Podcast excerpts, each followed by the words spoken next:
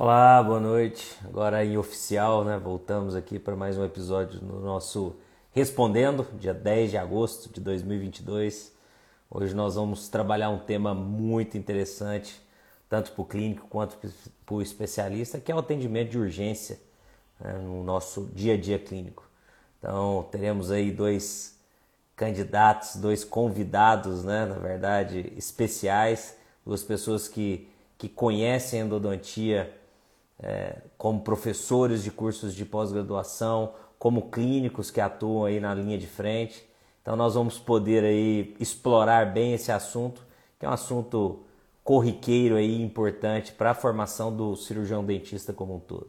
É, antes de iniciarmos aí, os professores já estão presentes. Queria só lembrá-los que as inscrições aí do nosso evento de novembro já estão abertas. Já tivemos aí a virada do primeiro lote.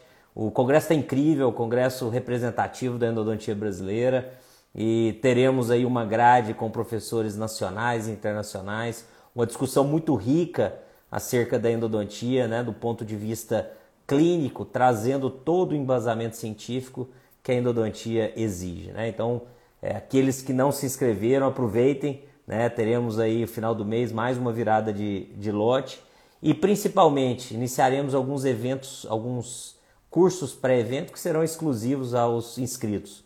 Então, quanto antes você se inscrever, você tem a oportunidade de participar. Teremos né, esse mês já uma aula incrível com o professor Figueiredo. É, teremos no próximo mês com o professor Frederico Martinho, que está nos Estados Unidos, representando o Brasil né, lá na, na, nos Estados Unidos. E em, em, outubro teremos uma aula também com o professor Bruno Crozeta. Todas aulas restritas aos inscritos no evento. Tá certo? Vou aceitar aqui já os nossos dados, ilustres convidados, e dizer que estamos né, felizes aí com a presença de todos vocês, principalmente com o aceite desses amigos em participar aqui do nosso, do nosso episódio do Respondendo, né, episódio de agosto. Então, inicialmente, professor Igor, professor Márcio, queria agradecer aí a disponibilidade de vocês, em nome da SBN, em nome de todos que estão aqui presentes, né, e da diretoria da nossa sociedade, é, o tempo de vocês e, e, em poder contribuir, dividir um pouco da experiência, do conhecimento de vocês acerca da endodontia. É, é um tema, né, atendimento de urgência, é um tema que ele, nós vamos falar um pouquinho sobre isso, mas ele não é específico, exclusivo da endodontia, mas que nós acabamos assumindo grande parte desses atendimentos então é importante que o clínico geral, que o especialista em endodontia, que todos aqueles que trabalham na linha de frente estejam preparados para receber esse paciente, diagnosticar de forma correta e executar o melhor tratamento possível. Né? Então esse é o tema principal hoje da nossa, do nosso bate-papo. Né? Você está preparado para atender as urgências em endodontia? E ninguém melhor que esses dois grandes amigos que estão aqui hoje para a gente falar sobre esse tema, que são pessoas que têm a sua formação acadêmica, especialistas, mestres, doutores, coordenadores de curso de especialização, de pós-graduação e, além disso, clínicos né, que atuam diretamente aí no atendimento aos pacientes e, e associar né, a, a, o conhecimento científico, o embasamento científico com a aplicabilidade clínica, a experiência clínica é o que traz né, a, a, riqueza dessas nossas conversas e do, dos nossos bate-papos. Então, queria agradecer a ambos né, a disponibilidade, a presença é, como eu disse, em nome de toda a sociedade, em nome dos clínicos que estarão aqui conosco hoje. E queria inicialmente passar a palavra, vou passar a palavra primeiro ao Igor, depois na sequência ao Márcio, para que vocês falem um pouquinho aí do, do background de vocês na endodontia, da experiência de vocês né, nessa vida, é, na nessa especialidade que é apaixonante, que é a endodontia, e associar também com esse tema que nós vamos falar hoje. Igor, por favor. Boa noite, Daniel. Boa noite, Márcio. Boa noite a todos que estão aqui hoje ouvindo. Primeiro, agradecer o convite de estar aqui hoje, é, poder discutir um pouquinho, passar um pouquinho o nosso, nosso dia a dia para vocês. Né? Eu acho que aqui a gente não está aqui para ensinar ninguém, é uma, uma troca de experiências. Né? A gente até conversou um pouco sobre isso. É, as condutas podem variar, mas o objetivo é o mesmo, é a, aliviar a dor e a saúde do, do nosso paciente com a manutenção né, do sistema estomatognático dele como um todo. Você tocou num assunto, né, que a urgência ou emergência, a gente fica sempre é, tendencioso a achar que é uma exclusividade nossa, da endodontia, né? E não é. As urgências odontológicas, elas variam. A endodontia leva muita fama por, por pelo problema da, das pulpites, da, das situações envolvendo a parte endodôntica.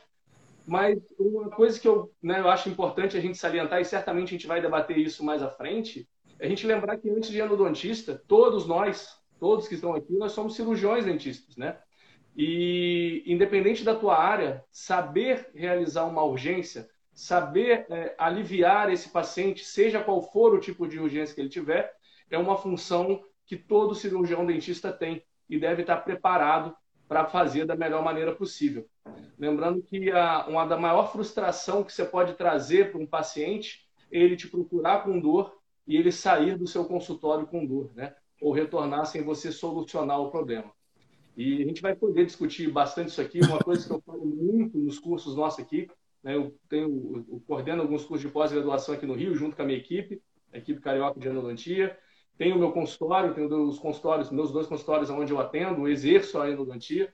E eu costumo dizer sempre que o diagnóstico, seja numa situação de consulta normal ou numa situação de urgência, a etapa do diagnóstico, a etapa da anamnese, ela é imprescindível para você escolher um correto tratamento, inclusive relacionado ao seu tratamento de urgência.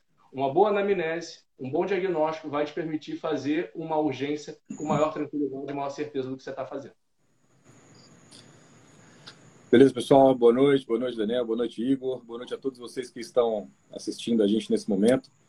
Ah, como o Igor falou, a ideia nossa aqui hoje vai ser discutir alguns aspectos que muitas vezes ah, passam e a gente não percebe a nossa experiência clínica, né, e até a experiência com os cursos, com a casuística dos alunos que a gente ajuda nos cursos, a gente acaba aprendendo muito também com aquilo. Então, para quem não me conhece, meu nome é Márcio Alex, eu sou de Brasília. No, eu tenho minha prática clínica basicamente ela é voltada dentro da policlínica de curso de bombeiros, sou habilitado curso de bombeiros, endodontista. E também atuo na coordenação de cursos de pós-graduação, nossa equipe, a equipe Master de Endodontia de Brasília. Nós temos cursos no IOA né, e também na São Leopoldo Mandic, todas as duas em Brasília, no Distrito Federal. Então, é, espero que a gente consiga contribuir, seja com você que é da Endo, seja com você que não é da Endo, que é da, da Clínica Geral, com algumas percepções nossas nessa profissão, até porque não existe verdade absoluta, especialmente em saúde, né? mas existe sim um caminho que a gente trilhou, que a gente trilha diariamente nos nossos atendimentos e que algumas dicas podem ser muito relevantes, muito importantes para vocês.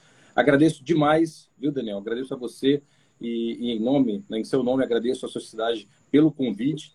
Parabenizo por essa oportunidade da gente estar sempre discutindo, usando a, a rede social para discutir endodontia. Isso tem mobilizado muitos alunos. A gente vê que os alunos acompanham e estão sempre se atualizando. Então, é uma forma direta de se comunicar com o clínico, com o especialista. Então, agradeço a você, ao presidente, né, ao professor Marco Húngaro e a todos os membros envolvidos nessa, nessa iniciativa tão nobre. Tá ok? Nós que agradecemos aí a disponibilidade de vocês, né? Como eu disse, é, esses momentos que nós temos aqui são momentos muito ricos, né, para todos que amam endodontia e sempre estão pautados aí na experiência daqueles convidados e que, que estão conosco, né? Estamos realizando aí essas, essas conversas desde 2020, né? Foi um, um, um convite, uma solicitação da diretoria da SBN que a gente fizesse isso, porque eu acho que é um dos objetivos principais da sociedade, é levar uma endodontia, uma informação qualificada, né? Atingindo aí um público maior, aqueles que atuam na endodontia no seu dia a dia. Então, acho que é, é, um dos objetivos da nossa sociedade, que tem tentado unir a endodontia brasileira, trabalhar de uma forma né, muito, muito transparente, mas principalmente elevando essa especialidade que, que é uma das mais representativas da odontologia. Né? A odontologia brasileira ela já é muito conhecida no exterior pela sua excelência, e a endodontia é uma das especialidades nossas brasileiras que tem uma maior representatividade, sejam nas publicações, enfim. Então, nós, nós somos é, bem vistos no exterior justamente porque nós temos profissionais, professores clínicos que trabalham em endodontia de excelência. Então, isso é fantástico e agradeço aí a, a presença de vocês, né? Agora, entrando no, no nosso tema específico, que é o atendimento de urgência, o primeiro ponto que, que gera dúvida é a terminologia. Né? A gente tem uma terminologia em inglês que muitas vezes é traduzida para o português e isso cria uma confusão dentro do que seria emergência, do que seria urgência. Eu, inclusive, coordeno a disciplina de urgência aqui da nossa federal, da UFG, já há alguns anos, e nós tivemos uma reformulação curricular em que nós mudamos o nome, porque antigamente era emergência em odontologia. Né? Então, nós é, reformulamos quando foi oportuno e mudamos para urgência em odontologia. Então, Igor, eu queria que você falasse um pouquinho, esclarecesse um pouco essa diferença entre termos para nós, por favor. É, é, é interessante o que você falou, porque é extremamente comum a gente usar o termo emergência, né? A gente acaba utilizando o termo que são existem situações de emergência, mas na grande maioria os nossos casos são de urgência e isso gera na nomenclatura uma grande dúvida a todo mundo. Uma coisa que eu costumo, acho que a melhor maneira da gente ilustrar uma diferença dessa, começando, é que a urgência é aquilo, entre aspas, que talvez possa é, ser analisado. Se você for, for pegar é, na literatura, você vai ver utilizar o termo urgência como algo que você pode programar com o seu paciente, enquanto a emergência é algo que não pode mais ser esperado, é aquilo que demanda é, uma solução imediata. Classificar como emergência, a gente pode classificar sempre aquilo que tira o sujeito, o paciente, do eixo. Né? O paciente tem dificuldade de concentração, dificuldade de trabalhar, porque a dor é constante. E na literatura a gente vê os relatos e uma, uma, uma questão que é uma pergunta a ser respondida para classificar a urgência de emergência em relação ao tipo de dor que ambas, o paciente tem dor, e limiar de dor, de, de, de suportar a dor de cada paciente vai ser diferente, então ele poderia classificar é uma emergência, ela dificilmente vai ceder em caso de uma, de uma analgesia com um analgésico comum. O paciente não sente alívio de dor em momento algum numa emergência. A emergência ela exige a intervenção imediata. Existe isso na endodontia? Claro. Nós temos as pulpites, pacientes que chegam com abscesso que você precisa intervir imediatamente, drenar, acessar ou drenar de outra forma, mesmo que seja fazendo uma drenagem via tecido, para que o paciente tenha o alívio imediato ali. Isso configuraria uma emergência. A urgência é algo que tem a dor, ela existe, ela está presente, mas você pode programar esse paciente sem, entre aspas, encaixá-lo imediatamente na sua agenda. É algo que você tem um pouco mais de controle. Isso a gente falando pertinente ao que a gente vê de relato dentro da literatura. É interessante também, né, Igor, que a emergência ela também está associada a casos em que envolvam risco à vida do próprio paciente, né? Então, risco de morte, você falou de abscesso. Então, existe uma, uma evolução de um percentual desses quadros de periodontites apicais, sejam elas crônicas, agudas, enfim, para abscessos que eventualmente podem ter é, um risco à, à, vida do paciente. Então, só para lembrar o pessoal, as consequências mais trágicas né, da evolução de um abscesso, por exemplo, de dente superior, é a trombose cívico cavernoso, já de um dente inferior, a angina de Ludwig. Então, são todas condições que exigem obrigatoriamente uma abordagem, uma internação hospitalar, um cuidado diferenciado. Então, o profissional tem que estar atento a alguns sinais eh, clínicos e até mesmo sistêmicos nesse paciente para saber, olha, aqui não é, não é mais comigo, já passou da, da, da, da, linha, né, vamos dizer assim, de segurança, então tem que encaminhar para o hospital ou algo do tipo, e tem sempre essa, essa abordagem. E esses, dentre né, essas, esses critérios, qualquer edema, né, submandibular, ou então sintomas sistêmicos, o paciente tem febre, dor no corpo, ah, sintomas de que a evolução daquele processo infeccioso já tomou uma proporção muito maior. Então é bom né, conscientizar, inclusive para postagem no Instagram. A gente vê muito isso. O aluno coloca atendimento de hoje, de, de emergência. Aí, às vezes, você vê um dente fraturado, uma colocação de um pino, uma pulpite, e a emergência é bem diferente. O, o risco, né, a vida do paciente é, é, é, iminente e a gente tem que estar sempre atento a esses sinais clínicos e sistêmicos dele para poder, se eu não faço, se eu não atendo, pelo menos direcionar ele para o melhor serviço. Perfeito. Quando a gente pensa né, nesse tipo de, de procedimento, seja um procedimento de emergência, que aí nós temos os grandes hospitais, que, que muitas vezes o paciente é direcionado, mas nos quadros de urgência, de dor mais intensa, né, que há necessidade daquele atendimento, a gente nota uma falta, muitas vezes, dos serviços de pronto atendimento, sejam serviços públicos, privados, enfim. E aí eu queria que você falasse um pouquinho, Márcio, agora já puxando sobre isso, da importância que existem, né, que existe hoje de termos bons serviços de pronto atendimento para a população, para o próprio cirurgião dentista, né, para os profissionais. a gente discorrer um pouquinho sobre isso. Bom, para quem está ouvindo, para quem está assistindo a gente agora, é muito comum você ter tido algum dado momento da sua vida em que teu telefone tocou por um paciente que teve uma queixa, que tá, esse paciente está em tratamento com você ou não, ou de algum colega que precisa de um atendimento de urgência, que geralmente é final de semana ou à noite. E isso, o, o Daniel, muitas vezes uh, o colega não tem o hábito de atender esse, esse perfil de paciente, ou não tem o local de atender esse perfil de paciente, e a gente percebe uma demanda gigantesca que surgiu, especialmente na, na pandemia, com a restrição dos atendimentos eletivos e o que, que sobrou? A urgência. Então, muitas clínicas, muitos consultórios sobreviveram e se adaptaram, se ajustaram ao atendimento do pronto atendimento, né? Pronto, da, da urgência, vamos dizer assim, né? E dessa, dessa maneira, a gente tem que tornar possível e viável serviços de atendimento, seja no âmbito privado ou público, para que esses pacientes que sofrem em casa, que têm essas demandas, possam ser atendidos. Então, a gente percebeu uma demanda gigantesca né, que estava reprimida. Então, muitas clínicas que adotaram esse serviço de pronto atendimento na pandemia mantiveram mesmo depois do fim da pandemia e acaba sendo uma fonte não só de gerar é, saúde para o indivíduo, mas também uma, uma fonte financeira. As pessoas não discutem, né? Muita gente não discute a real viabilidade disso.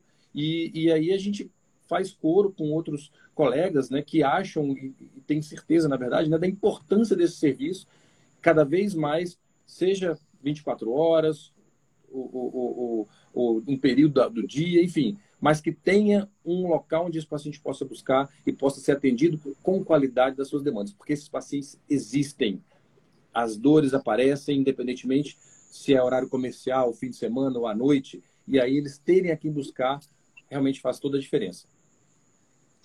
Concordo plenamente, Alex. Aqui no Rio tem alguns centros hoje, né, já tem há muito tempo, mas particularmente eu moro aqui na Barra da Tijuca. Tem clínicas aqui especializadas nessas urgências 24 horas, onde os profissionais são contratados para pura e simplesmente atendimentos de urgência. Se não há o atendimento é, eletivo para tratamento. Agora, uma coisa, um gancho que você puxou, você falou aí, todo mundo aqui em algum momento recebeu um telefonema. A verdade é que todo endodontista, isso eu, né, eu acho que na verdade todo dentista que tem uma relação com o paciente de proximidade, entenda isso, eu não estou falando de amizade, tá, gente, para vocês não confundirem. De proximidade, eu digo de preocupação com o próximo, de respeito à profissão, de respeito ao paciente, a consciência de que ele é responsável pela vida que você leva, pela sua questão financeira você sempre acaba estando apto a atendê-lo numa urgência desse tipo.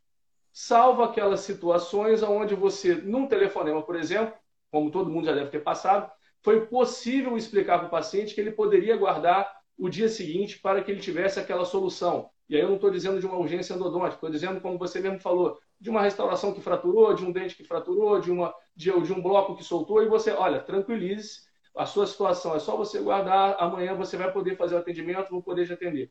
Porém, eu penso muito, sabe, o Daniel e Alex e a todos que estão ouvindo a gente, que a nossa função como promotores de saúde, sabe, a nossa função como dentista, pelo juramento que nós temos, é, o caso da urgência de dor do paciente, eu vejo como obrigatoriedade nossa, tá, em qualquer situação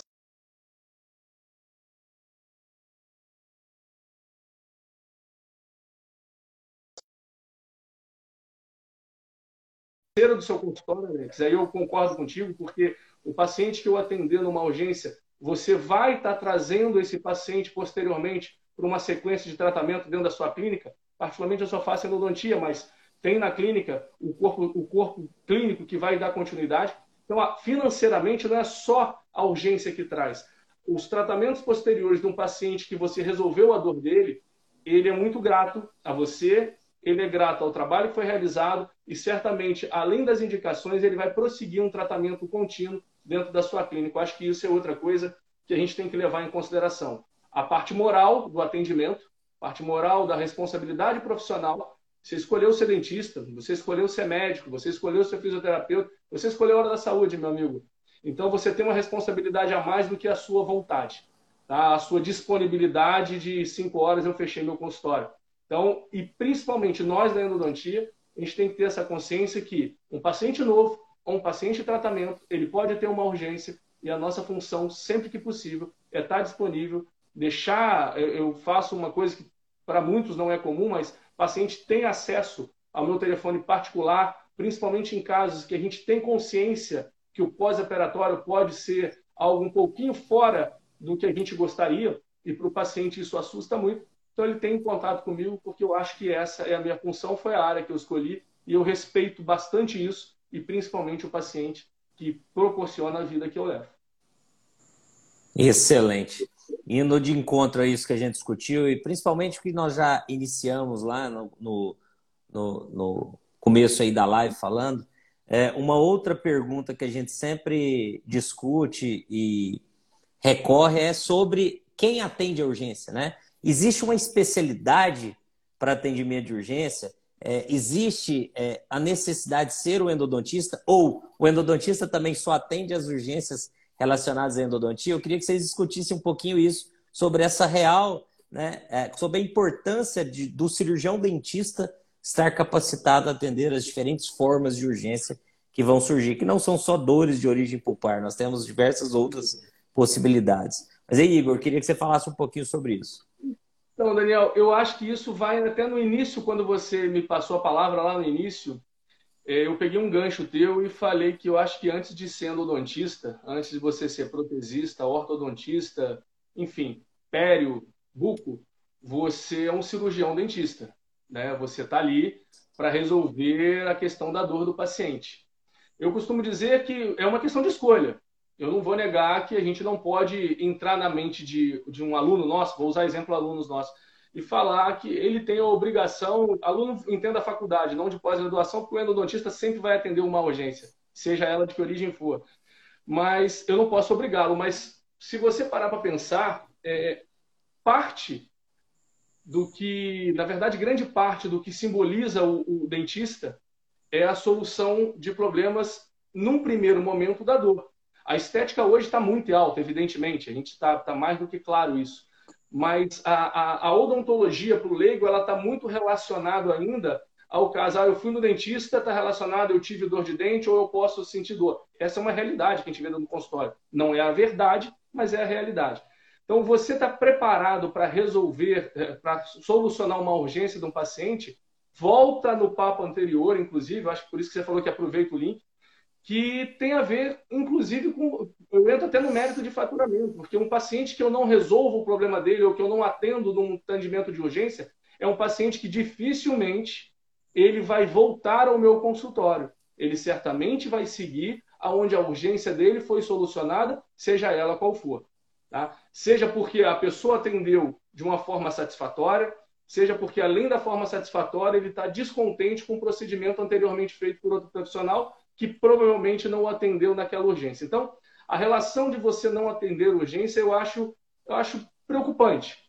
E trazendo para nós como endodontista, eu sempre digo o seguinte: eu, sei, eu tenho certeza, na verdade, que vocês vão concordar comigo, e não é puxando sardinha para endodontia, mas a endodontia talvez seja a disciplina que mais exija conhecimento de odontologia de uma forma geral. Porque eu, como endodontista, até numa indicação de um tratamento, num planejamento endodôntico que eu faça, eu tenho como endodontista, por mais que tenha sido uma indicação, eu preciso ter a consciência de que o tratamento elaborado, o, o, plano de tratamento elaborado, ele precisa ir até o final antes de eu começar. Mentalmente eu preciso vislumbrar o fim e voltar para ver se de fato eu vou tratar. Porque existem muitos casos que a gente consegue realizar o tratamento endodôntico, mas ele não é passível de uma restauração posterior, o que logicamente inviabiliza o tratamento endodôntico. Então o que eu estou puxando esse link é que a endodontia exige que você tenha um conhecimento odontológico muito grande. Pelo menos é o que eu penso que eu acho que deveria acontecer com todo endodontista. E uma vez que você tem esse conhecimento, ele te abre um leque para atender outros tipos de urgência que não relacionado diretamente com a palavra dor. Que a endodontia, urgência, significa dor. E muitas vezes existem urgências, como o Alex falou anteriormente, de uma fratura, de um provisório que caiu, uma restauração que soltou, que para um paciente são urgências, nem que seja uma urgência estética. E dentro desse conhecimento prévio que eu creio que o endodontista tem que ter, o endodontista precisa saber restaurar um dente, porque durante um isolamento ou um acesso ele pode fraturar uma coroa. O endodontista precisa colar um, bem um provisório ou fazer um provisório, porque você não pode deixar um paciente sair sem dente após um acesso de um dente com grande destruição coronária. Então, eu acho que tudo isso é, é só uma, um, um, link que eu quis puxar aqui. O Alex pode opinar também e dizer a experiência dele em relação a isso. Perfeito, Igor. Bom, se você está aí do outro lado, se você é especialista ou se você não é, você vai concordar comigo que em algum dado momento da tua vida você já precisou atender alguém com uma urgência. E dentre essas urgências, ah, percentualmente, as endodônticas são as que mais aparecem e, claro, os quadros associados à dor. E pensando nisso, né, a gente, se a gente for fazer um, um, um, um balanço do, dos pacientes que a gente atende, dos diagnósticos que são feitos, lá pelo nosso código de ética, você tem lá no, no artigo lá dos, dos direitos e tal, né? Diagnosticar, planejar, executar tratamentos dentro dos limites né, científicos, algo do tipo. Então, o diagnóstico, ele não cabe só ao endodontista. Saber se a, a doença do paciente está de um lado, ou seja, se é pulpar ou se é periapical, se a doença dele é uma patologia periapical, isso tem que caber tanto ao, ao especialista quanto ao clínico geral. E aí, muitas das vezes, eu até comento isso com os nossos alunos, é, o dentista ele tem que estar tá, tá capacitado para identificar a origem do processo, no caso, se for uma dor né, endodôntica, mas, sobretudo, para identificar quando não é. Então, nós, como clínicos gerais, a gente sabe que DTM causa dor, que pode parecer dor odontogênica, sinusite, tem uma série de outras doenças, cefaleia, nevralgia de trigêmeo, tem uma série de doenças que não tem correlação direta, e, no entanto, se a gente for delegar isso só para o especialista, seja ele em endo, em DTM, em cirurgia, em qualquer outra área, a gente acaba fazendo nosso serviço pela metade. Então, até faço aqui um parênteses, viu, Daniel? Vou, vou dar um spoiler para quem está assistindo.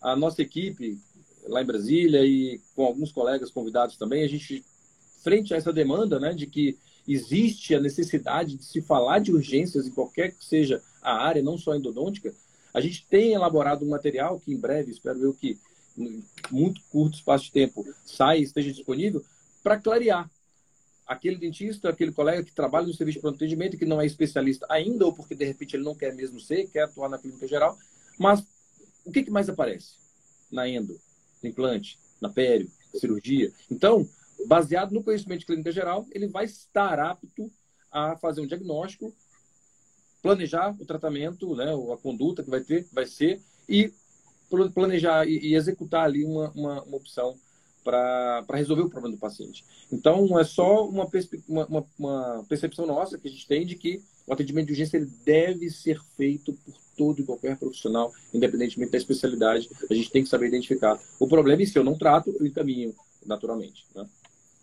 Perfeito, Márcio. Já que você deu spoiler, eu queria reforçar né? É, como o material que vocês estão preparando aí, que já está quase pronto, está bonito.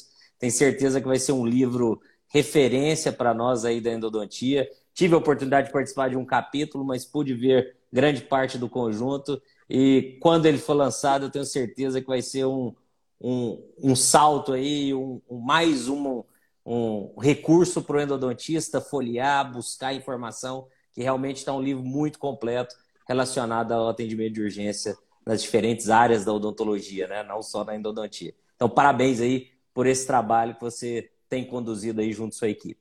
Tá certo? E aí, Márcio, eu queria, eu queria aproveitar o gancho que você também deu aqui agora sobre a, a dor de origem não odontogênica, né? Porque normalmente nós relacionamos urgência à dor e normalmente é o endodontista né, que, que vai atrás e busca resolver o problema mas nem sempre ela é de origem odontogênica, né? Então fala um pouquinho sobre essas outras possibilidades que nós temos aí de diagnóstico de dor. Certo. Bom, pessoal, vejam só. Eu, eu, eu sempre falo isso para os nossos alunos. Tem alguns, já percebi que tem alguns alunos nossos aqui presentes e eles vão poder corroborar o que eu vou dizer agora. O endodontista, ou quem faz endodontia, por que, que às vezes se erra tanto o diagnóstico? Eu sempre penso o seguinte: a gente tem duas colunas grandes para diagnóstico e endodontia. De um lado, tem uma coluna das doenças pulpares, em que entra pulpite reversível irreversível, ou pulpalgia hiperreativa, né, que é uma outra nomenclatura, pulpite sintomática, necrose. Do outro lado, entram as periodontites apicais, sejam elas infecciosas, crônicas, abscessos, enfim, o que, que tem origem ali na, na infecção do periápice. Quando o paciente chega, se você avalia uma, uma, uma, radiografia e percebe lá que tem uma lesão apical no dente, o paciente nunca sentiu nada, mas você faz o teste de sensibilidade, está negativo, e aí você percebe qual é a indicação? Tratamento endodôntico. Outro caso, o paciente chega com abscesso no teu consultório, você avalia, teste de sensibilidade negativo, qual é o tratamento? Tratamento endodôntico. São patologias diferentes. Um era uma periodontite apical crônica, o outro era um abscesso periapical agudo. O cara pode até errar o diagnóstico, mas ele vai acertar o tratamento, numa grande parte dos casos. Então, a, é nossa obrigação acertar o diagnóstico e o tratamento. E aí, quando a gente pensa em, em doenças de, que não têm correlação direta com a endodontia, você tem abscesso periodontal, pericoronarite, algumas doenças que parecem, mas não são, mas têm origem ali no, no tecido, né? Periodontal, periapical, enfim. É tranquilo. Só que às vezes a gente recebe indicação de, de, de, de médicos, de clínicos, de otorrinos, falando, olha, paciente refere dor assim, assado e tal. Então, cabe a nós identificarmos que aquilo não é de origem ou dental ou endodôntica. Se eu não sei o que é, pelo menos eu sei que não é da nossa alçada. Então, eu faço só um breve relato para vocês. De um dia desse apareceu uma paciente que veio indicada por um outro colega e ela tinha um 46 ou 47, não lembro, tratado endodonticamente, ela não tinha, era os 47, ela não tinha o 6, tinha o, tinha o 7. E ela referia uma dor daquela região, quando ela fazia palpação. Dente com tratamento endodôntico realizado, bem feito, não tinha percussão positiva, não tinha nada qual que era, na hora que trisquei no masseter, ela sentiu. Palpação pterigoideu, sentiu. Ou seja, a paciente tinha uma DTM. Né? Então, a gente ter a noção de que aquele tratamento, ou retratamento, melhor dizer, não deve ser feito, ou um tratamento eventualmente não deve ser feito, faz toda a diferença na vida dessa pessoa e na nossa trajetória profissional. Porque quando você erra o diagnóstico, a gente falou aqui, né? Mas você acerta o tratamento, tudo bem, sem problema. Mas o paciente de urgência, ele não te dá a chance de errar o diagnóstico. O paciente de urgência, ele quer que você acerte o dente que ele tem e o problema que ele tem. Porque se você abre o dente errado, e a gente vê isso acontecer demais, abre o dente errado, ou a intervenção é feita de uma forma incorreta, o cara volta para casa, passou o efeito da anestesia, ele volta para o consultório. E aí a queixa é a mesma, ou até pior, porque o cara abriu e não resolveu, errou o dente. Né? Então, o Daniel, nesse sentido, a gente tem um monte de situações, e dentre as mais comuns, a gente sempre vai na mais comum, né? Pacientes com DTM, a gente tem que avaliar o perfil do paciente. Hoje, tem o professor Paulo Vinícius, de Uberlândia, acredito que muitos conheçam, fala muito do envelhecimento precoce dos dentes, então hábitos parafuncionais, fraturas, tudo isso que, que, que às vezes tem uma característica, síndrome de dente rachado, pessoal síndrome, síndrome de dente rachado, restaurações de amálgama extensas, aquilo ali, a restauração pode estar boa, mas por dentro você tem trincas, você tem comprometimento pulpar. E muito colega está deixando isso passar. Né? Por quê? Porque acha que, que é um ajuste oclusal ou algo do tipo. Então, a ideia é assim, vamos sempre focar no diagnóstico mais comum. O que é mais comum? De ser de origem dental? Beleza, vamos, vamos pensar nas possibilidades. Não, não é de origem dental. Teste de sensibilidade pulpar está positivo, dor de curta duração, percussão o paciente não tem radiograficamente não tem nada, então a gente vai para as outras possibilidades. E essas outras possibilidades, que não são poucas, considerando o universo de doenças que podem se manifestar com dor, seja na, na axila ou mandíbula, ou dor de origem, né, dor pare... que, que, pareça que é de dente, a gente pode caracterizar, como eu falei, DTM, sinusite, cefaleias, é, nevralgias, então uma infinidade de outros casos. E, pessoal, não tem certeza, não prossiga o tratamento de urgência porque às vezes você pode estar tentando ajudar e promovendo ali uma heterogenia. Então, peça ajuda a um colega que seja mais experiente ou de outra área, de especialidade, para que você tenha ali uma resolutividade maior no quadro. Verdade. É, aproveitando o seu gancho, é, quando você fala da, do tratamento do dente equivocado, do dente errado, eu costumo falar com os alunos que é o seu maior insucesso. E eu falo que eu sou maior insucesso porque, você, primeiro, você não resolveu a dor do paciente. E segundo, você tratou um dente que não tinha a menor necessidade. Não importa o quão bem feito esteja esse elemento dentário que foi tratado. É o seu maior insucesso você pode ter certeza disso. E quando você puxa o gancho, né, dores não odontogênicas, e fala de, de, de DTM, eu tenho um irmãozão meu, né, dentista, evidentemente, Lucas Carvalho, que, que ele trabalha, ele é ortodontista, trabalha com DTM, e o Bruno Joaquim também, que é lá de Petrolina, Lucas aqui do Rio, ele é lá de Petrolina. E a gente, outro dia, trocando uma ideia sobre isso, né, uma aula que a gente traz para dentro dos cursos nossos sobre odores de origem não odontogênica, o número, o aumento absurdo de problemas, tá, de disfunções temporomandibular durante a pandemia pelo estresse, pela mudança de rotina, associando também a um alto índice de trincas e fraturas, que isso já entra um pouco mais no nosso mérito. Então, é, as urgências ela, não odontológicas existem, são bastante, são muitas. Algumas delas se confundem muito com, a, com o problema endodôntico, como você falou, a sinusite pode nos levar a uma interpretação errada. A DTM, os problemas musculares, podem nos levar a uma dedução extremamente equivocada por não conhecer ou não ter um, um roteiro de anamnese bem elaborado. Por isso que eu volto a falar, eu entro novamente no gancho lá de trás, a hora que a gente falou, eu falei um pouquinho de anamnese. A importância da anamnese, ela é, ela é, na minha opinião, fundamental para qualquer diagnóstico, inclusive, tá? E na minha opinião, mais ainda no diagnóstico de urgência, onde a história do paciente é importante, a história pregressa, toda aquela, toda aquela entre aspas ladainha que muita gente passa por cima, ela é de fundamental importância para que você consiga filtrar e junto com os exames complementares, com o exame clínico, você afunilar para chegar no diagnóstico adequado. E aí passa pelo que o, o, o falou com a gente aqui agora. É você fazer a palpação do rosto do paciente, onde ele identificou que uma musculatura era oriunda, era a causadora, né, um problema de DTM muscular, que já estava em região muscular, que causava dor, que para o paciente é, eu toco aqui, dói. Para ele é dente, dói na boca, o paciente, o leigo, vai sempre achar que é dente. Só que antes do dente ele está poupando toda a musculatura. Então, isso são coisas que o paciente pode replicar.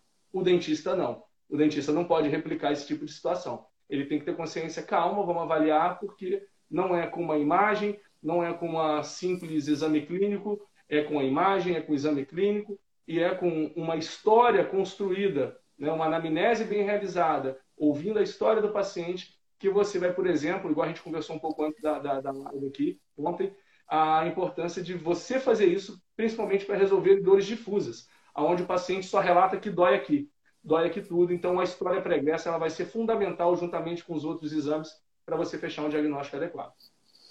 Sensacional. O atendimento de urgência ele traz esse, é, é, ele é um atendimento extremamente desafiador por isso, né? É um atendimento em que você tem que ter um, um diagnóstico imediato. Então, não é um, um, um atendimento em que você planeja para uma outra sessão, você tira fotos, você solicita exames complementares e você tem a oportunidade de estudar o caso e planejar, necessita de um diagnóstico, de um planejamento e de uma execução imediata do atendimento. Né? Então, necessita-se e pauta-se, baseia-se num diagnóstico assertivo e correto. E aí eu queria que a gente fosse de uma maneira mais objetiva, sei que tem muito clínico, muito acadêmico nos escutando, é que se vocês falassem um pouquinho, e aí eu, eu puxo com você primeiro, sobre é, como conduzir esse diagnóstico no atendimento de urgência de forma mais assertiva, né? Como a gente realizar essa, essa primeira etapa do atendimento de urgência de uma forma mais correta para um prognóstico, para um atendimento né, melhor para o paciente. Sabe o que é engraçado, Daniel? É que a gente, às vezes, a gente para, igual agora nesse momento, e eu entendo que é dúvida de muitos, porque nos cursos a gente vê isso rotineiramente, quando era para ser uma coisa que a gente aprendeu desde o início na faculdade. Né? Que o início de um diagnóstico, a gente volta para o que eu acabei de falar, ele começa com a avaliação do paciente, mas com a correta anamnese do paciente.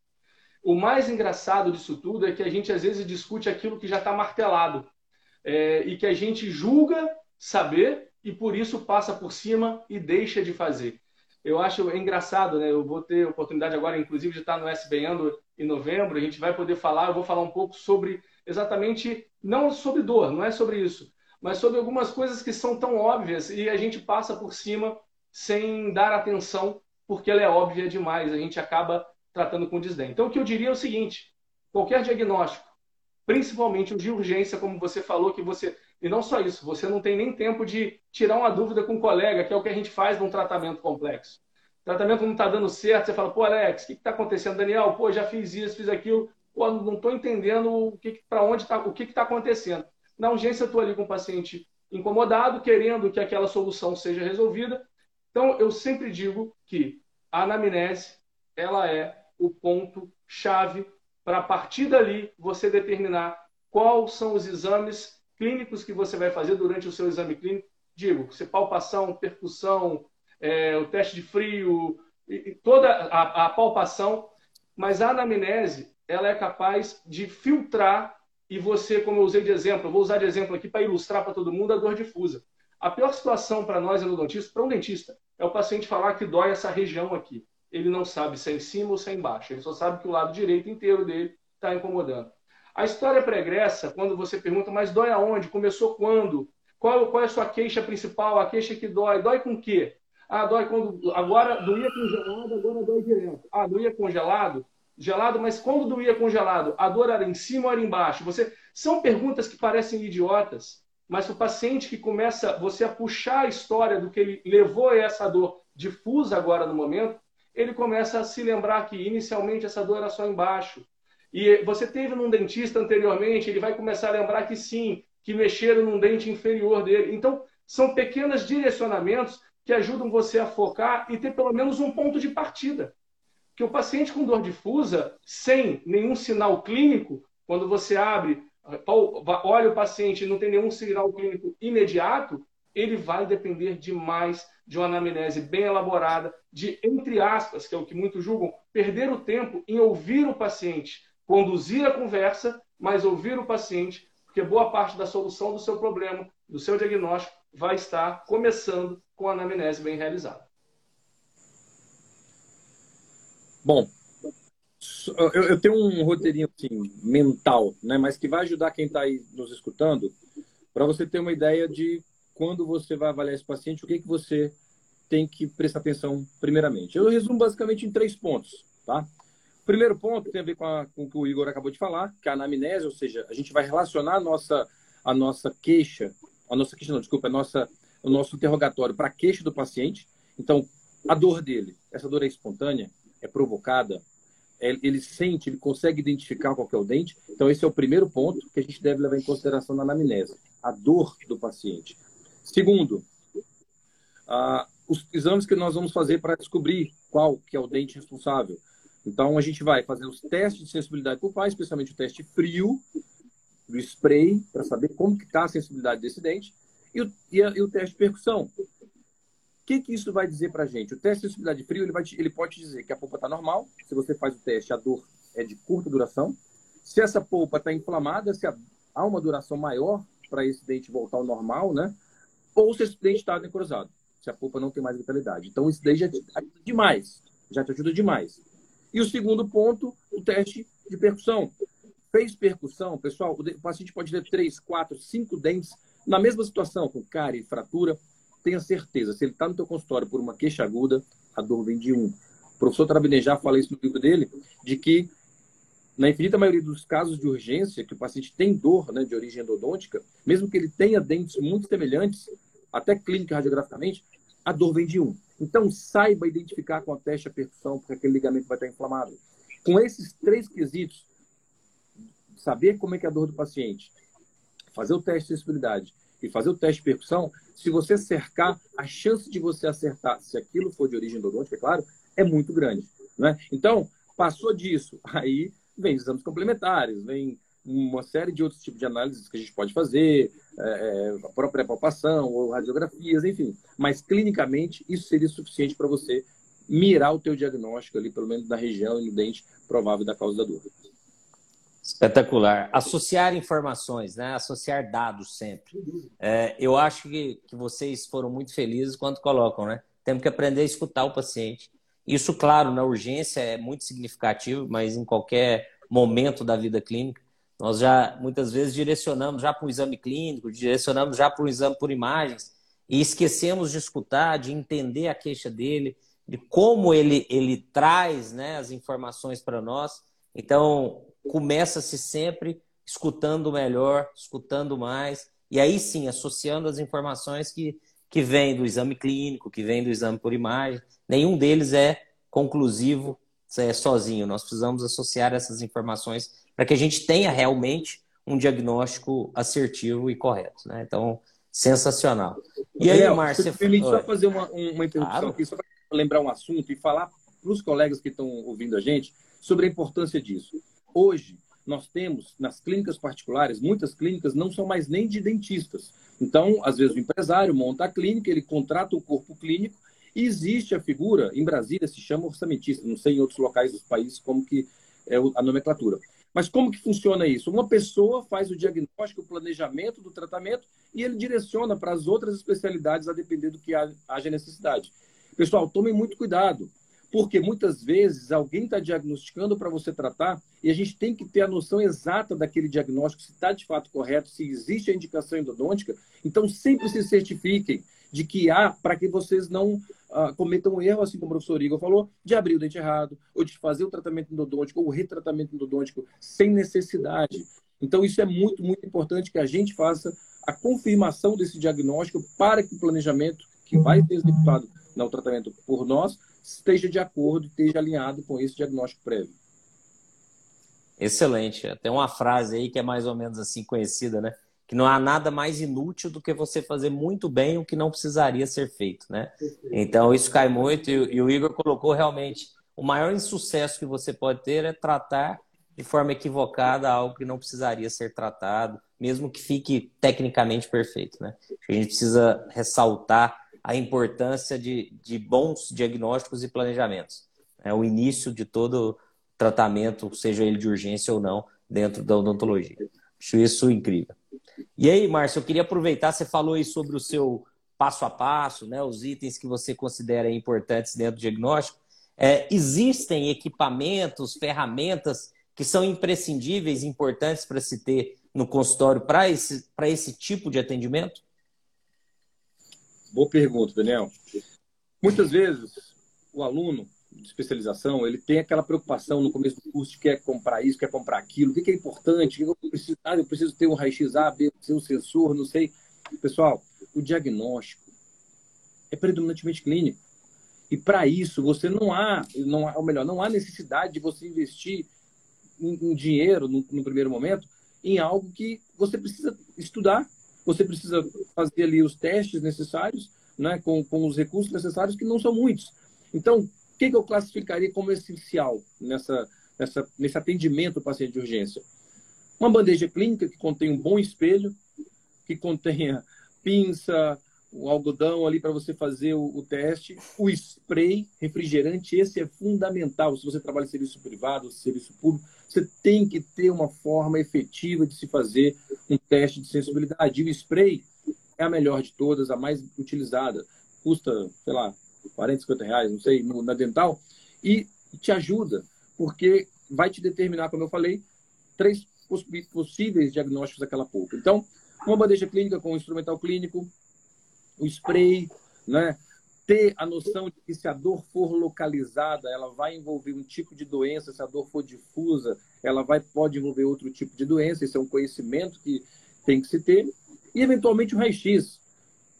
Desde que né, a gente sabe do, do advento da radiografia, a utilização na odontologia, é uma ferramenta indispensável, né, para você ter aquela confirmação ou não, mas não tem o raio-x. Muitos diagnósticos são prováveis, né, são possíveis de serem dados até mesmo sem radiografia. Hoje, como a gente está na era 3D, com a tomografia, só que o paciente de urgência ele não tem como você ter uma tomografia, a não ser que você tenha no seu consultório. Você ter esse, esse exame para ele fazer na hora. Então, os recursos que a gente precisa, pessoal, são recursos simples, recursos baratos, recursos que todos nós conhecemos desde a graduação e que muitos negligenciam. Esses dias, só fazendo um parênteses, eu, com mais de 20 anos de especialidade, quase que eu caio na bobagem de abrir um dente que eu achei que era amálgama e falei, ah, vou radiografar. Quando eu radiografei, era um baita de um pino, dente tratado do canal, um pré-molar inferior, e o paciente tinha, na verdade, um abscesso periodontal. Então, foi um, um, uma, uma, uma conduta que, na hora que eu radiografei, que eu vi, eu falei, ó, então tem que investigar. E, de fato, ele tinha um corpo estranho na gengiva que estava repercutindo com tudo, certo? Então, o que, que, que fez a diferença ali? a percepção de ter que imaginar, poxa, não, isso aqui não é de origem odôntica, então vamos para a radiografia, e um recurso simples, barato e rápido, e a gente associou e chegamos ao diagnóstico. Então é isso, não, não tem que. É, tem hoje algumas, alguns recursos diagnósticos, né? tem a, a oximetria, né? que está bem perto da gente ter isso no consultório com bons é, oxímetros e com modelos, a, a, a laser Doppler, mas todos são recursos que ainda não são de grande difusão. E aí a gente, com o simples, a gente consegue fazer esse diagnóstico e resolver muita boa parte né, dos casos que aparecem para a gente no consultório. Concordo com o Alex, acho que é, é, é, por aí. Tá? A gente tem que ter realmente raio-x, é, é, essencial, o, o, o spray não tem como a gente deixar de ter. Eu acrescentaria aí que eu falo que existem momentos, né, que existem etapas do diagnóstico, do diagnóstico diferencial, a gente, o Endoice, eu digo o spray gelado, a gente quando utiliza ele, a, a, o aspecto da dor duradoura, problema pulpar, a dor que passa rápido, atividade normal, e a dor inexistente a gente pode estar associado também, só lembrar, a uma calcificação, uma polpa extremamente atrésica que não vai responder positivamente. Né? Então, a gente saber associar, e aí a importância da radiografia de você ter a imagem radiográfica para você constatar que talvez uma resposta negativa seja em virtude de uma calcificação né, mais acentuada ali, principalmente em pacientes. Hoje é normal, a gente, é comum a gente atender paciente de 70, 80.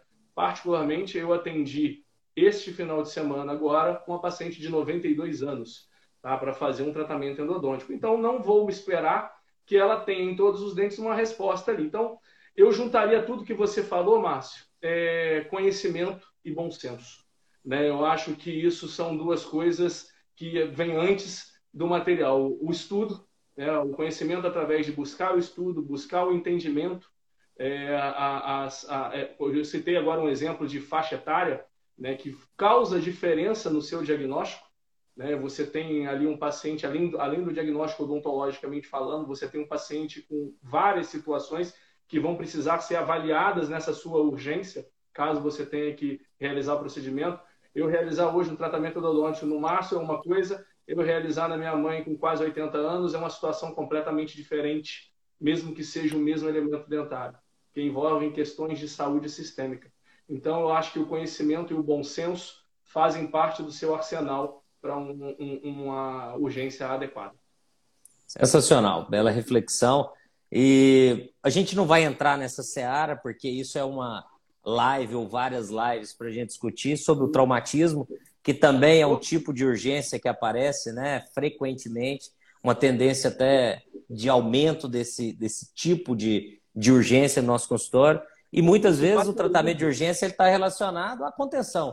Né? Então também acrescento aí, você tem uma bandejinha que vai ficar guardada com material de contenção pronta para você realizar o, o melhor pronto atendimento também nesses casos né, de traumatismo dentário, que, que também são casos de urgência que exigem atendimentos rápidos, né, para melhores prognósticos. É longe de ser simples de fazer, né? Não é, é. nada simples esse atendimento. O é. atendimento é. do paciente traumatizado, ele, eu julgo extremamente complexo. É. Eu julgo extremamente complexo. Não acho nada simples. Para mim é sempre nada. uma emoção atender. Nunca vou tranquilo Tá? Eu tenho quase 20 anos de endodontia, eu te digo que eu nunca vou tranquilo para um atendimento de, de trauma, não. Jamais. Nunca Acho que ninguém chega, ninguém chega tranquilo, né? Você, o profissional não chega, paciente muito menos, o acompanhante, porque normalmente são pacientes jovens, também está ansioso. Então, esse controle emocional é muito importante. E o preparo do, do profissional para esse atendimento também, ele é fundamental, né? Que a gente precisa ter um controle de toda a situação para que você possa realmente realizar o melhor procedimento. Né? Mas aí a gente entrando um pouquinho nesses atendimentos de urgência mais frequentes e o que a gente vê né, também é, normalmente acontecendo, às vezes o profissional tem uma limitação técnica para realizar o procedimento, ou nos centros de urgência que funcionam muitas vezes no período noturno, é, há uma tendência à medicação sistêmica, nesses casos, sem uma intervenção local. Né? E eu queria que, que aí eu puxo primeiro para o Igor, depois o Márcio complementa, vocês falassem um pouquinho sobre isso, da importância da medicação sistêmica em muitos casos e se ela deve ou ela pode ser utilizada como único recurso para atendimento de urgência para depois encaminhamento e resolução dos quadros posteriores? Então, é, a medicação, eu, vou até entrar por partes, né? Eu vou falar aqui, eu acho que vocês devem passar por isso, por pessoas que às vezes são indicadores, enfim.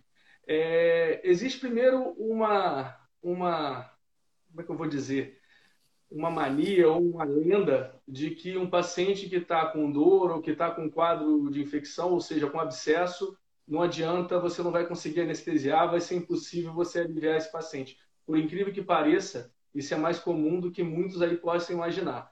Essa desculpa é dada por muitos profissionais, o que eu julgo ser de uma extrema covardia com o paciente, porque o paciente com abscesso ativo ali naquele momento, uma medicação ali, por mais que você entre com um antibiótico né, de amplo espectro, ele vai levar ali em torno de 48 horas, talvez 72 horas, para o paciente ter um resultado satisfatório do alívio da dor em virtude do processo do abscesso que está acontecendo. Então, é, eu acho que isso já resume o meu pensamento. Né? Você associar que uma medicação vai ser dada e ela vai aliviar o paciente e achar que é normal você, além do antibiótico, entupir esse paciente de analgésico, anti-inflamatório, que aí a gente entra numa outra questão, que eu não sou um cara a favor de anti-inflamatório, sou extremamente contra, mas não é o, o, o, o momento da nossa discussão aqui. Mas e usar como justificativa uma teoria furada de que aquela região não vai poder ser anestesiada em virtude do processo infeccioso é, é, mostra, na minha opinião, despreparo, tá? Nesse momento, acho que é uma falta de conhecimento e uma maldade com o paciente, porque dor de dente, 48 horas, meu amigo, é algo realmente inviável. Existem situações, sim, Igor, você não usa antibiótico? Claro que eu prescrevo. No caso de um abscesso, eu vou fazer uma, um atendimento de urgência, em geral, por mais que eu alivie o paciente, principalmente dependendo do quadro de saúde, aí volta o, ter, o tópico anamnese aqui, a discussão, tá? Em virtude do que eu coletei na minha anamnese, certamente eu vou prescrever um antibiótico para esse paciente para corroborar o meu atendimento de urgência ali, para poder ajudar o meu, o, meu, o meu atendimento de urgência na melhora do, e pensando exclusivamente no alívio da dor e no controle da infecção para que uma urgência não se torne uma emergência e esse paciente vá parar em uma rede hospitalar por causa de um procedimento que eu poderia ter ajudado a evitar fazendo, prescrevendo uma medicação suporte após a minha urgência. Esse, pelo menos, é o meu pensamento, o modo como eu acabo agindo aqui. Certo. Muito bom, Igor. E eu penso muito parecido contigo.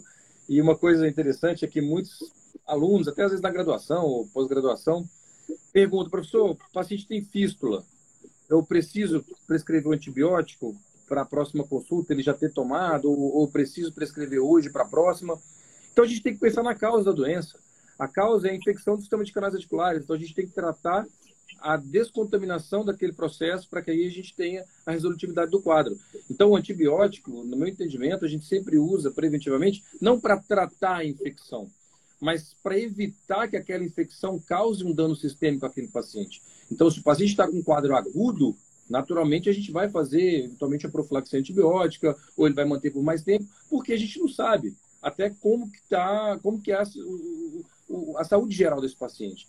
Então, já acompanhei aqui alguns debates, até um respondendo sobre é, paciente diabético, aquela, aquela, aquela interface, né, periodonte tipical, paciente diabético. A gente sabe mais do que nunca que existe sim uma, uma, uma, uma dependência do estado de saúde geral para o controle da infecção de origem endodôntica.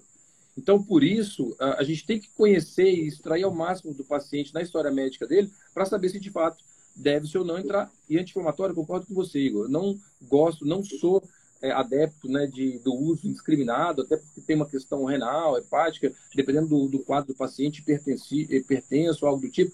Então, a gente tem que dosar com muito cuidado a medicação sistêmica para que o paciente não fique dependente daquilo e também a gente não fique sobre medicando casos que dariam para ser tratados única e exclusivamente com a terapia convencional. Né? Então, concordo plenamente com o que você falou. É, a medicação sistêmica ela é importante em alguns casos, né, casos específicos, e não pode ser muleta né, de atendimento. Então, ou você não tem capacidade técnica de executar o procedimento, ou você está tá com preguiça de ir até o consultório, ou você não tem, né? É, e aí prescreve para que você tenha aí a sobrevida para atendimento desse paciente em outro momento. Isso não pode acontecer. Né? Ou, ou há um, um direcionamento para outro colega que possa atender aquele paciente, ou você né, é, medica só nos casos indicados. Professor Carlos Estrela até, até coloca, né, ele conta isso, uma vez ele estava num curso falando sobre a necessidade, por exemplo, em casos de infecção, de você ampliar, limpar, o atendimento de urgência não é só o acesso, né? Ele requer também processo de contaminação, ampliação. E aí uma pessoa perguntou para ele, professor, e quando eu não tiver tempo? Ele falou assim, encaminha para quem tem. Né? Então, se você não tem tempo de resolver o paciente, encaminha para quem tem tempo de, de, de, executar da melhor forma possível. Então, é por aí. Né? Então, a gente não pode transferir a nossa limitação, seja de tempo, técnica, para o caso específico. Isso é importante que a gente né, trabalhe. Ó, nós já passamos aí de uma hora, precisamos ir para os encaminhamentos finais, mas eu queria, antes, que a gente conversasse um pouquinho sobre dois aspectos. Primeiro, eu queria aproveitar esse momento para dizer para todo mundo que além das inscrições abertas no evento, as inscrições para trabalhos científicos também estão abertas. E os trabalhos científicos eles envolvem tanto trabalho de pesquisa quanto casos clínicos. Né? Então, quem tiver um caso bacana, bem documentado, quiser levar para o Congresso para apresentar, né? é, se inscreva, envie o, o caso clínico. Tem apresentação, tem premiação e, além disso, todos os trabalhos são publicados nos anais da Dental Press. Né? Então, você também tem essa eternizado aí a apresentação do seu trabalho. E os trabalhos eles podem ser apresentados tanto lá presencialmente, quanto para quem fizer inscrição online. Não consegue ir a São Paulo, o congresso vai estar disponível, não vai ser só o congresso ao vivo, você vai ter uma semana para assistir o congresso e ainda pode participar apresentando seu caso clínico, apresentando sua pesquisa, seu trabalho de conclusão de curso, enfim. Aproveite aí essa, né, essa abertura que a sociedade tem no seu congresso para atingir todo, todo o território brasileiro aí oportunizando a presença e a participação de todos, indo ou não até São Paulo. Tá? E, e agora a gente caminhando aí para esse final, né, é, tenho certeza que vocês dois, com a experiência que vocês têm de, de, de anos de odontologia, de endodontia, né, que vocês formaram muito novo, não estou falando que vocês são experientes pela idade, mas pela vasta, vasta experiência que vocês têm aí na endodontia, eu queria que vocês falassem um pouquinho né? É, o que, que nunca te contaram sobre urgência e se tem algum caso de dificuldade que vocês tiveram, como o Márcio colocou, ou que vocês é, tiveram né, realmente problemas durante o atendimento. acho que compartilhar a experiência clínica é importante. Puxa primeiro o Márcio aí, depois o Igor na sequência. Bom, Daniel, cara, o que nunca me contaram certamente tem a ver com a importância de entender e atender urgência. Eu, eu formei em Uberlândia, universidade da qual me orgulho bastante. Daniel também passou por lá no, no programa de pós-graduação. Tenho grandes amigos lá, ex-professores. E durante a época de graduação, como é, é tudo muito. Você está aprendendo tudo e muito, é, diríamos, de uma forma técnica, né? Quando eu fui para o mercado de trabalho, eu percebi que a urgência ela aparecia muito mais frequentemente do que a gente imaginava. E aí a gente considera, desde uma extração de um dente descido, porque eu tenho também uma trajetória no serviço público, fui, fui da Secretaria de Saúde do DF por um tempo, então atendia criança com extração, com necessidade de extração de dente de leite, até fratura mandibular uma vez apareceu. E aí eu percebi a importância disso para o profissional. O fato de você tirar a dor de alguém, você resolver, mesmo que momentaneamente, aquilo, é de uma é de uma satisfação profissional gigantesca. Só quem já atendeu alguém que, que foi capaz de tirar a dor do paciente, o paciente, é, é, embora do teu consultório com, aquela, com aquela gratidão no olhar, sabe a importância que tem você fazer, atender né, e saber fazer urgência endodôntica.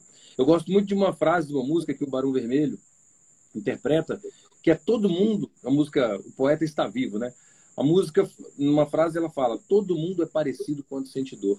Você já reparou no, hospital? Você já reparou num pronto atendimento de, de odontologia? Todo mundo que está com dor ali tem o mesmo semblante. E você resolver aquilo, fazer a pessoa ir embora com aquela gratidão. Então, não me falaram que era tão bom atender urgência, fazer o bem, tirar a dor das pessoas. Eu descobri muito cedo, graças a Deus, e é algo que muito me orgulha. E vou te falar, foi uma das, uma, um dos grandes diferenciais para eu ter escolhido a endodontia. Eu vi que eu podia fazer muito uh, dentro da profissão, né? No aspecto considerando o holístico né, do paciente, pensando nele como um todo, tirando a dor dele, porque a dor de fato desequilibra o indivíduo. Então, isso daí eu acho que foi a grande lição que eu aprendi né, com a trajetória aí ao longo de mais de 20 anos de especialidade e alguns outros a mais aí de profissão. Bacana, Márcio, ver você falar assim, né? Quanto tempo você tem de profissão, igual você estava falando, e você vê, né, a gente está te vendo aqui, te vê que você fala com orgulho do que você faz, né? Então, antes de, de responder a pergunta, acho que fica de lição no depoimento do Márcio, quando você vê o jeito que ele falou ali, a gratidão dele em aliviar a dor do paciente, né? Ou seja, a gratidão dele em aliviar a dor do paciente. o orgulho que ele tem de proporcionar isso ao paciente. Eu acho que esse é o principal sentimento que nós, como profissionais da área da saúde, devemos ter. Você, é, é, lógico que a gente depende da parte financeira, todo mundo quer viver bem, todo mundo quer ter a vida do Alex, para a praia toda semana. todo mundo adoraria ter essa, esse, quer ter esse, esse naipe, mas só brincadeira, Alex. Mas assim, é, o dinheiro nunca pode estar em primeiro lugar. Eu acho que fica uma lição aqui. Eu tomo, peço liberdade de falar um pouco sobre isso. Sempre converso muito com, com nossos alunos sobre esse lado humano que a gente deve ter, né? humanizar o nosso atendimento. E o depoimento do Márcio aqui no final, acho que mostra exatamente o que é a humanização do atendimento odontológico. Principalmente nós aqui, vamos puxar a sardinha para a gente da endodontia que são conhecidos por aliviar dor e por causar dor, né? Porque são as duas formas que o paciente chega. Ou ele chega sem dor com medo de sentir, ou ele chega com dor esperando que você alivie. Então, um paciente que chega com dor, ele, tudo que ele espera de você é acolhimento no primeiro momento. Tá? O acolhimento faz parte da cura daquele processo que ele está enfrentando ali. O acolhimento, a conversa, o afago, lógico, com respeito, ele faz parte da solução do problema, do alívio da dor. Isso vocês podem ter certeza. A gente não vai entrar nesse mérito aqui mental falando, mas é, esse, esse tipo de atendimento que eu tenho certeza que o Alex é capaz de proporcionar pela alegria com a qual ele, ele fala aqui, isso serve de exemplo para todos nós, sabe? É, a saúde do, do, do paciente tem que ser o nosso objetivo principal. E a saúde do paciente ela passa pelo respeito, pelo atendimento, pelo acolhimento. Pode ter certeza que uma mudança de faturamento no consultório de qualquer um de vocês vai estar diretamente relacionado, diretamente relacionado à forma como você trata o seu paciente. Tá? Isso vocês podem ter certeza absoluta. E que é, o, o, o fato dele se sentir acolhido, o fato dele se sentir abraçado, dele perceber que você se importa com o que ele está falando e não que ele é simplesmente algo que está ali né, para te gerar algum faturamento, ele perceber que você está buscando a solução até mesmo numa falha tua, ele vai ser capaz de entender com maior tranquilidade. Então, é, cai muito dentro daquilo que eu tinha falado anteriormente, da gente tem que ter é, conhecimento, a gente tem que ter amor pelo que faz, tem que gostar. Nossa, a odontologia não é simples, a odontologia não é fácil, ela exige demais fisicamente e principalmente mentalmente da gente, porque quem lida com dor, como nós lidamos, é, a gente não vai para casa com o consultório fechado, a porta fecha, mas o consultório está ativo na cabeça, com as nossas reflexões, né, os acordar no meio da noite, putz, será que deu alguma coisa? Como é que está aquele paciente? Então, são reflexões e o seu depoimento acho que vai muito dentro disso. Agora, voltando para o assunto, só para te falar o que não me contaram assim que eu me formei, é que existia um abscesso intraósseo e que às vezes o canal aberto você não consegue patência, aquela porcaria não drena e você teria que fazer uma definação óssea.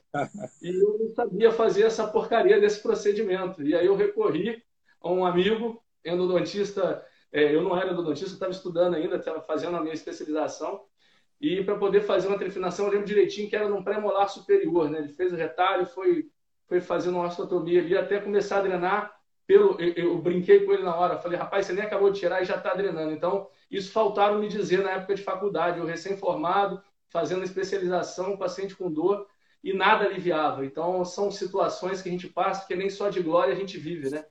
É, na verdade, a gente tem pecados, bastante pecados, não intencionais, mas bastante pecados. A gente acerta, a gente erra, mas o mais importante é a gente estar tá numa crescente e saber que cada erro teu significa que um pouco mais de estudo você precisa. E por mais que eu dê aula aí há bastante tempo, vocês podem ter certeza que às vezes eu sento o rabo numa cadeira para poder sentar, estudar, ler artigo, ler livro, participar de eventos como o SBN faz. Hoje a SBN, sem sombra de dúvida, é o maior evento da América Latina. Certamente um evento referência, onde nós, endodontistas, devemos abraçar não só o evento, como a sociedade, que depende da força de cada endodontia para coexistir. Então, é, fica aqui a reflexão do, do tudo que foi dito é, sobre a importância da gente apoiar a nossa classe odontológica e, no nosso caso, a nossa sociedade aqui. Eu acho que é de suma importância. Vale também a gente botar um pouquinho a cabeça para pensar sobre a necessidade, o que pessoas como o Daniel, como o Húngaro que está aí, um grande abraço, Húngaro, o Húngaro está aí, e os demais né, organizadores, os que já passaram, os que ainda estão aqui junto com a gente. Né, tem muita gente por trás do que está acontecendo aqui hoje. Hoje é o Daniel que está aparecendo, mas ele tem uma, uma equipe gigantesca de professores renomados ali dentro para poder manter essa chama acesa, que não é fácil. Né? A gente faz evento também, sabe a dificuldade, e um evento do porte do SBN, uma sociedade, vocês são muito mais do que um evento, eu acho que isso tem que ficar claro, que as pessoas ficam achando que o SBN é simplesmente fazer um evento no ano, não é. Manter isso ativo um ano inteiro com a estrutura que a SBN tem é importante depende do apoio de cada um de nós. Aí é bom que a gente lembre sempre disso. Sensacional. São, são duas colocações aí incríveis de vocês, né? A primeira do Márcio, eu também compartilho aí, Igor, dessa, dessa sensação que nós tivemos do amor pela, pela odontologia. A odontologia é linda, a endodontia é maravilhosa, né? como vocês muito bem colocaram, a, a, o retorno financeiro, o dinheiro, o faturamento, ele é consequência de um bom trabalho, de uma dedicação à profissão, do entendimento que, a, que, a, que nós temos em nossas mãos, o que a pessoa tem de mais importante, que é a saúde dela. Né? A pandemia deixou isso muito claro. Ela entrega nas nossas mãos o que ela tem de mais precioso na vida, que é a saúde. Então, nós precisamos né, também ter esse olhar para aquela pessoa que nos procura, e aí a, a consequência disso no futuro vai ser né, um, um, uma, um bom faturamento, retorno financeiro, enfim. E atender também aqueles que não têm condição pagar, né, porque nós precisamos ajudar todos. Então, também faz parte da nossa profissão né, dar as mãos para aqueles que não, não têm condições, às vezes, de arcar com os nossos honorários. Mas saindo dessa seara, também agradeço aí as palavras, né, em nome de toda a sociedade. É, eu sempre falo, juntos nós somos muito mais fortes é muito comum do, do dentista, do endodontista, né? nós falamos, ah, nós somos desunidos, nós estamos juntos, mas temos agora a oportunidade de nos juntarmos, de trabalharmos em prol da nossa sociedade, da nossa especialidade, né? sem nenhum interesse particular, mas sim pensando na sociedade como um todo. O professor Marco Húngaro está aqui, ele tem feito um trabalho incrível à frente da sociedade, né? nesse sentido de união, de valorizar a nossa especialidade, né, e trazer realmente é, informação qualificada, trazer eventos, trazer aqui para as mídias sociais, o site que está maravilhoso, que tem uma série de informações lá exclusivas, enfim, né, vamos cada vez mais nesse caminho de união, de fortalecer a especialidade, fortalecer a endodontia, que eu acho que é o caminho. Tá? Então, antes da gente finalizar aqui, eu também queria dizer que essa live foi, foi muito muito gostoso estar aqui com vocês, um bate-papo muito tranquilo, muito né, é, solto, mas com muitas informações relevantes. E assim como esse de hoje, todos os outros nossos bate-papos que nós tivemos desde 2020 estão salvos aqui no Instagram, né, com imagens e também estão nas plataformas de podcast. Então a gente não faz apresentação propositalmente para que o som fique gravado, que, que a informação esteja na fala e as pessoas po possam, quando estiverem malhando, quando estiverem né, no trânsito, possam escutar e, e avançar aí nessa difusão do conhecimento, tá? Então, queria agora, para a gente encerrar, agradecê-los imensamente a disponibilidade. O professor Marco Húngaro colocou aqui também o agradecimento dele, pessoal, a vocês. E aqui eu faço em nome do, da, da Sociedade Brasileira de Endodontia e também dos clínicos que estiveram aqui, dos acadêmicos, dos endodontistas, por compartilharem o conhecimento, a experiência de vocês né, durante essa uma hora, uma hora e pouquinho que estivemos juntos. Muito obrigado. É, é sempre muito bom receber pessoas qualificadas, experientes, competentes e principalmente que amam o que fazem, que amam a nossa odontologia, que amam a nossa endodontia. Então, obrigado. Vou passar a palavra aí a vocês para que façam as considerações finais. Passo primeiro ao Igor, na sequência o Márcio para a gente encerrar. Bom, eu que mais uma vez agradeço, né? acabei falando ali, falando um pouco demais antes, mas agradeço de qualquer forma, mais uma vez, ao SBN, a você pelo convite. É, muito contente também, né, pra, falando aqui do SBN, eu vou poder estar falando com vocês aí agora em novembro, com prazerzão demais, uma felicidade muito grande mesmo. Eu falo que é um convite que, que enaltece demais a gente, um reconhecimento e tanto, é muito legal mesmo, estou muito feliz. A oportunidade de discutir de forma tão leve, né, eu acho que live tem essa pegada, né, você falar de do que você faz clinicamente, embasado, embasando cientificamente, mas de uma forma descontraída trazer um pouquinho. E o conselho que eu deixo para todo mundo é conhecimento. O conhecimento vai te proporcionar clinicamente embasado, clinicamente exercer o que deve ser feito. E respeito. Que o respeito faz com que o seu conhecimento seja, o seu conhecimento seja reconhecido. Eu acho que passa por esses dois pontos aí. Muito obrigado a todos que estão aí. Bom, é, também agradeço demais, o Daniel, em seu nome, o nome do professor Marco Unga, ao convite feito pela, pela SBN para participar. E a todos os que até agora estão aqui, ex-alunos, alunos ou colegas né, de especialidade ou clínicos, que participaram dessa live. E o que eu posso é, deixar como mensagem final tem a ver com o que o Daniel falou.